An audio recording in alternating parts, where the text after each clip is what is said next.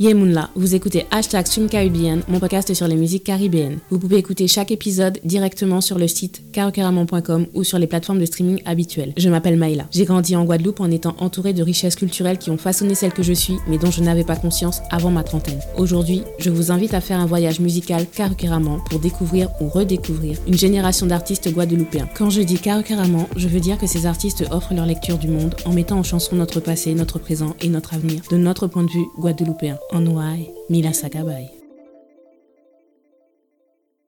J'espère que vous allez bien. Aujourd'hui, nous sommes avec Chris. Dans cette troisième partie, il nous rappelle son côté festif, mais aussi son rapport à la transmission et son regard sur les femmes de sa génération. Hashtag Caribbean. Bonne écoute. Après, en plus, là où il est positionné dans la tracklist, ça permet vraiment de faire une bonne introduction euh, à la deuxième partie de l'album, où euh, là, on passe à Boss in a Real Life, donc, c'est la mhm. collaboration avec Admiralty, vraiment bien mm dancehall et tout. Et euh, du coup, je me posais la question, est-ce qu'il y a le fait que ce soit encore une histoire de boss, vous aviez déjà décidé, parce que tu as fait une collaboration sur son album à lui, et euh, mm. la chanson s'appelle Boss Lady, c'est ça? Ouais. Honneur aux dames. on a d'abord parlé des femmes boss, et puis on a parlé des mecs boss après. non, c'est un hasard. Je sais pas pourquoi. Euh, tu vois, tu me fais remarquer ça là. Euh, tu vois, on n'avait pas fait attention. Mais Admiral et moi, on, se retrouve. Euh, c'est assez drôle parce que, tu vois, on a, on a quand même une, quelques années de carrière derrière nous. Et quand on se retrouve, lui et moi, sur un morceau, on n'a qu'une idée en tête, c'est de s'amuser, en fait. Et, et de faire. C'est pour ça qu'on se retrouve beaucoup sur du gros dancehall parce que c'est ça qui nous éclate. Mm. Et on ne cherche pas nécessairement à faire euh, euh, le tube commercial qui va passer à la radio. Au contraire, on cherche plutôt à, à faire une musique sans concession, vraiment la musique qu'on aime et qui nous fait plaisir, peu importe euh, ce que ça va faire derrière, si tu veux. Et voilà, je pense que c'est comme ça qu'on a fait Boss in Real Life, qui, qui contient quand même un message. Que le vrai boss, c'est celui qui bosse, quoi. voilà. Et pas, pas, voilà. Et pas, pas nécessairement ce qu'on voit sur les réseaux qui est un peu fake. Euh. On était là pour dire soyons-le dans la vraie vie, travaillons pour être des boss dans la vraie vie et pas simplement en apparence. Mais ce titre-là, c'est quelque... un titre que, que, vous avez fait, euh, qui était déjà prévu sur la première version de l'album ou c'est euh, vous l'avez fait là Celui-là, ouais. ouais. Ouais, ouais, ouais. Ouais, c'était, c'était sur la première version ça se voit que la tracklist, elle a été bien réfléchie. Parce que juste après, on a Boug en moins. Et donc, on passe de, ta collaboration avec Admiralty. Vous étiez, euh, moi, euh, quand j'étais au lycée, c'était d'un côté Admiralty, de l'autre côté, c'était Chris. Vous êtes les deux figures marquantes de mon adolescence. Et ensuite, quand on passe à Boug en moins, là, tu es avec Kevni et Pompis. Donc, c'est une autre génération, n'est-ce pas? Ouais, ouais, ouais. Ok, donc ça veut dire que Bougamma, je, honnêtement, c'est pas la chanson euh, au départ qui m'a le plus euh, intéressée, mais symboliquement, je trouve, c'est comme Coulet, ça fait vraiment euh, le lien avec toute ta carrière. Parce qu'on te voit dans ton rôle de, de, personne qui fait la transmission avec la génération qui vient après toi. Et après, je me suis rendu compte qu'il y avait un remix. Et dans le remix, et mm. avec, enfin, il y a Matthew White, il y a Drexy, il y a Lion P, il y a Dexterman et il y a Daddy Yod. Et quand j'ai vu qu'il y avait Daddy Yod, je me suis dit, ah ouais, quand même. Donc, tu arrives vraiment à rejoindre, enfin, à faire euh, le lien avec les générations précédentes et mm. les générations qui arrivent. Et donc, c'est pour ça que ce titre, franchement, et même le clip vidéo, moi, perso, dans tes clips, je préfère ceux où euh, tu es avec les gens et on te voit dans, dans, dans des situations ordinaires. Euh, par exemple, les, les, clips comme Tout ça au café ou Hangover, ça fait très, euh, ça fait rêver quoi. Mais c'est pas, c'est pas, mon style à moi.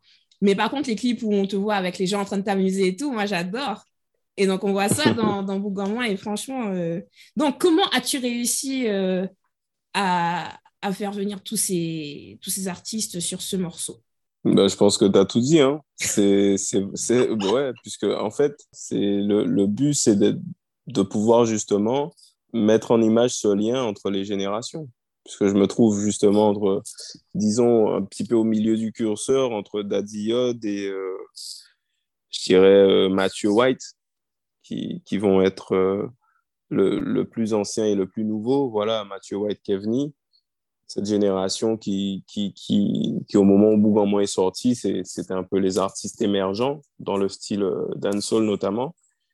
Et, et voilà, c'est important de montrer qu'on est tous du même mouvement, qu'on qu'on peut, qu'on peut se réunir autour de, de la musique. Quoi. Et en plus, le titre, Boug en moins, ça s'y prêtait. Donc voilà, j'allais, j'allais pas faire Boug en moins tout seul dans mon coin. non, mais c'est parce que tu dis ça, mais en même temps, je suis en train de me dire que en termes de représentation, c'est fort aussi parce que on voit pas beaucoup des hommes noirs ensemble, s'amuser ensemble, je veux dire. Mais s'amuser de façon, euh, c'est pas, pas une histoire d'être de façon normale, mais juste, juste être heureux ensemble. Et quand, on voit le, le, le, quand on voit le clip, on voit que vous êtes content d'être ensemble parce que la partie, enfin, le clip remix, vous êtes euh, surtout en studio. Et, euh, et ça, ça, fait, ça fait plaisir de vous voir ensemble comme ça, on vous voit en train d'échanger et tout. Euh, donc, et, donc, ouais, en termes de représentation aussi, je trouve que c'est fort d'avoir gardé une trace visuelle et tout ça. Bon, tant mieux. Ensuite, on passe à BCV Winey. Mhm. Donc, euh, c'est une chanson encore sur la danse. Mhm. C'était un single qui était déjà sorti et tu l'as remis sur la danse du coup. Ouais.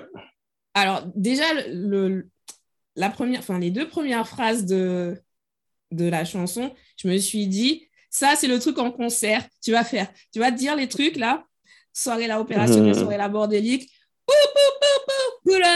et ensuite, on va arrêter. Tout le monde va crier. Ah! Après, tu vas le remettre et tout. On va tous se mettre. OK. Je, me suis vue en concert, en fait, sur, avec cette chanson-là. Et euh, par contre, je suis désolée de le dire, hein, mais le clip, j'étais tellement à fond sur le concept euh, science-fiction et tout, mais je trouve qu'il n'a pas été exploité euh, à fond. Hmm. Donc, bah, écoute, c'est ton avis qui se respecte. Merci. non, bah alors du coup, BCV Winey, chanson sur la danse, pourquoi tu as décidé de l'écrire? Bah, BCV Winey, euh, le but c'était de faire un gros dancehall euh, pour que les gens s'amusent, pour qu'ils dansent. Ça fait aussi partie de mon ADN. C'est vrai que c'est le single le plus ancien parce qu'il était. Euh, c'est le titre le plus ancien qu'on a mis, qu'on ait mis sur l'album puisqu'il était sorti, je crois, depuis 2018. Et je me suis vraiment posé la question de savoir si j'allais le mettre ou pas. Euh, même si, bon, il était déjà prévu sur la première version de l'album. Mais je me suis dit, mais j'ai constaté qu'en fait, euh, beaucoup de gens aimaient quand même cette chanson et j'avais notamment sur les réseaux sociaux beaucoup, beaucoup de vidéos de danse sur ce morceau. Donc je me suis dit, non, l'album il sort, il faut que BCV Wayne, ça a déjà été clippé. Il y a des gens qui l'aiment, il faut qu'ils puissent aussi le retrouver sur l'album. Donc, c'est comme ça que j'ai mis BC avec Wayne sur cet album Oasis. Ensuite, on passe à Chaque Moon Moon, ma chanson. Euh, alors, cette fois-ci, c'est une collaboration avec Triple K. Triple K, donc, ils viennent de la Dominique, si j'ai bien compris.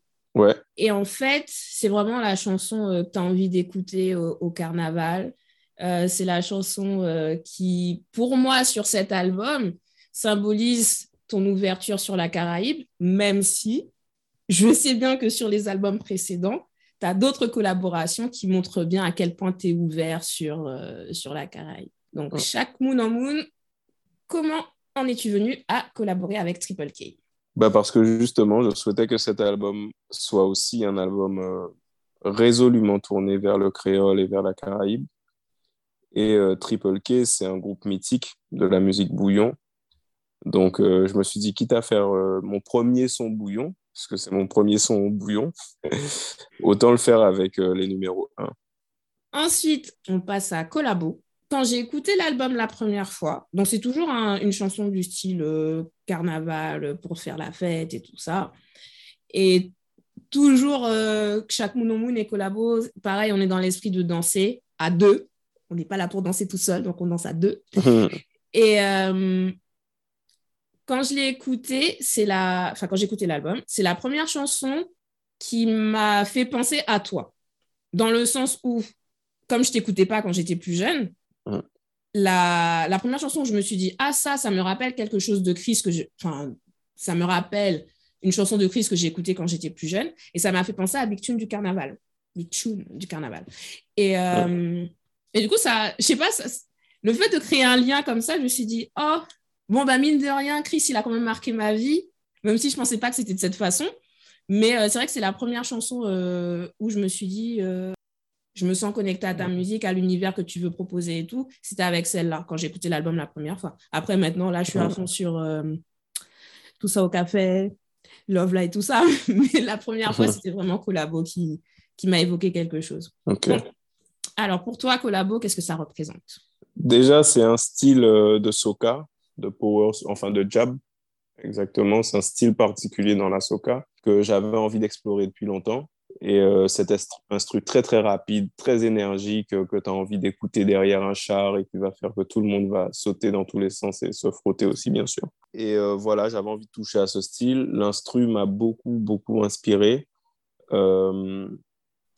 c'est un compositeur avec qui j'avais pas encore travaillé. C'est un duo qui s'appelle The Legist. Et c'est la première fois que je, que je collaborais avec eux et j'ai vraiment, vraiment aimé cet instru et l'énergie et voilà, il fallait simplement faire quelque chose qui, qui accompagne les gens sur cette musique. Et c'est une inspi qui est venue toute seule et qui fait appel effectivement à l'énergie que j'avais euh, dans, mes, dans, mes, dans mes jeunes années où euh, j'étais un grand, grand adepte du bordel. Euh, c'est un petit peu la même, la même énergie, ouais, carrément.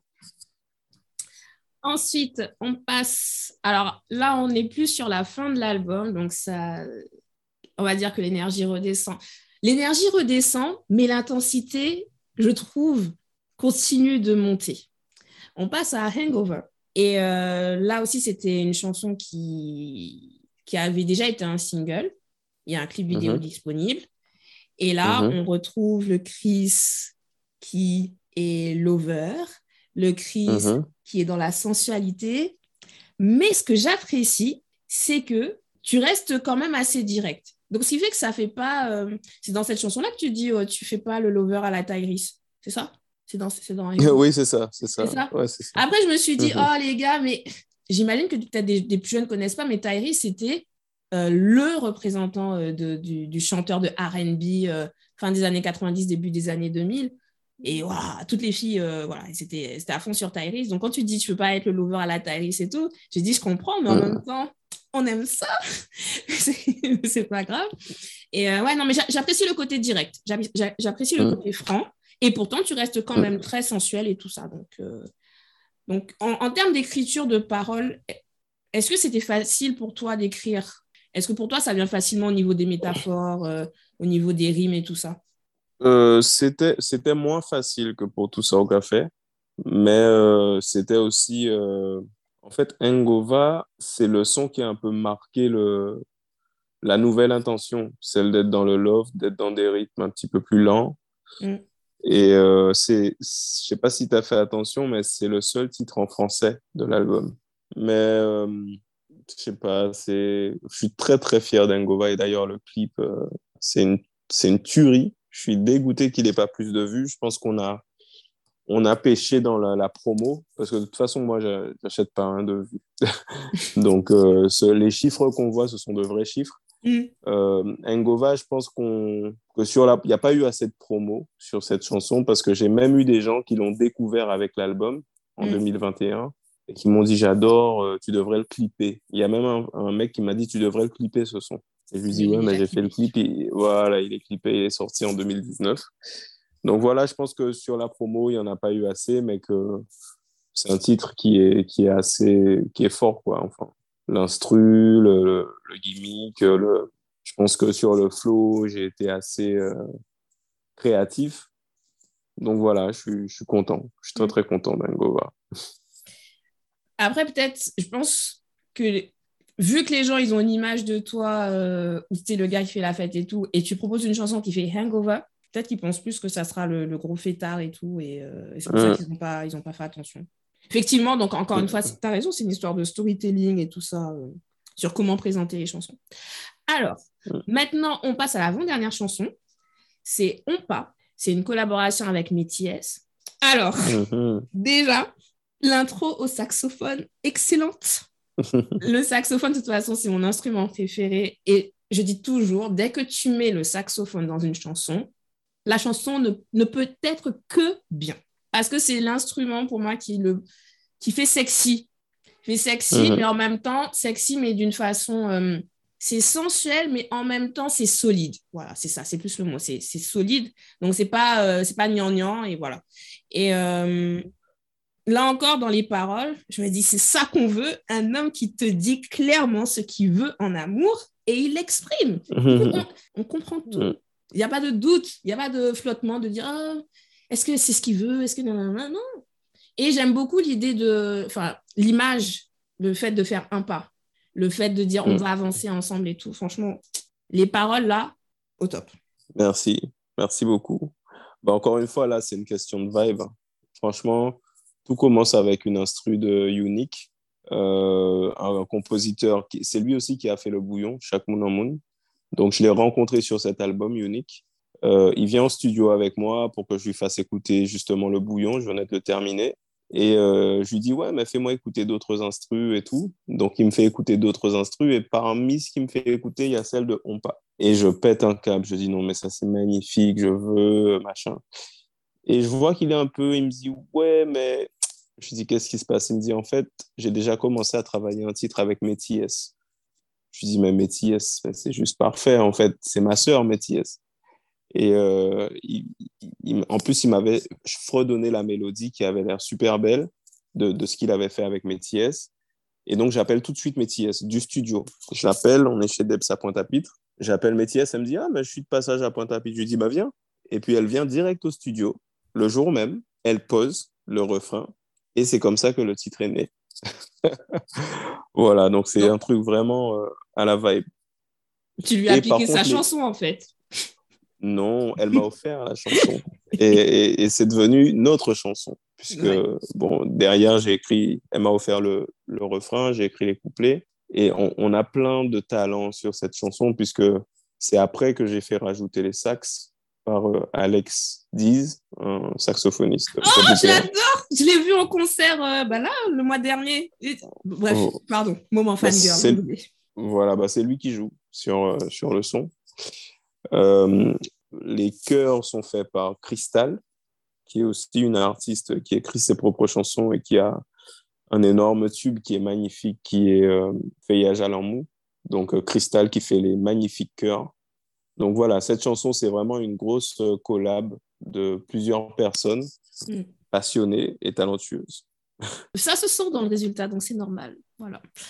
Et donc, on arrive à la dernière chanson, Inspiration ma chanson numéro un de mon top euh, de mon top track depuis six mois, des quatre dernières semaines. C'est une chanson qui me donne du courage. Donc, du coup, je vais pas en dire plus. Je vais te laisser la présenter pour que les gens euh, entendent un peu ce que tu avais en tête quand tu l'as créée. Bah, écoute, ça me fait super plaisir que tu aies ce ressenti par rapport à cette chanson parce que pour moi, c'est une chanson hyper importante. Souvent, dans les track listings des albums, on dit choisis avec soin la première et la dernière chanson.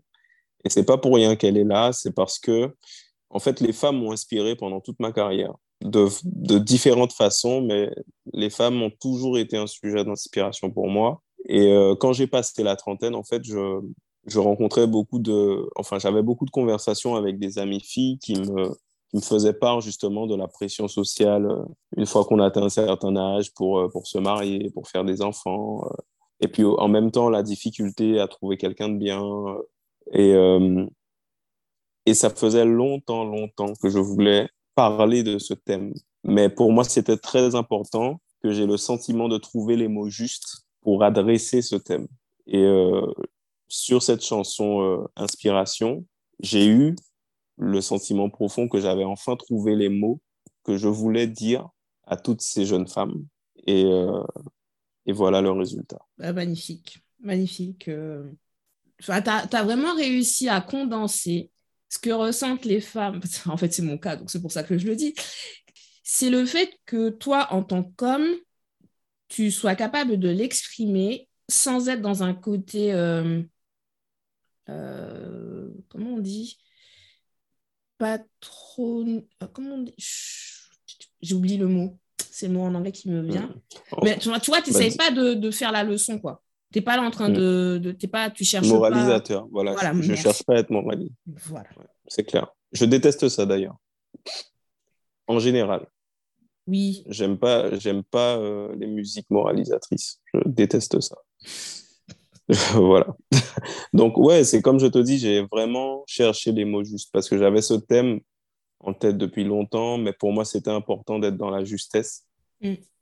J'ai eu un, résultat qui me satisfaisait et manifestement, euh, j'ai beaucoup de très très bons retours des, des jeunes femmes sur cette chanson. Mais il faut que les hommes aillent l'écouter aussi pour qu'ils comprennent.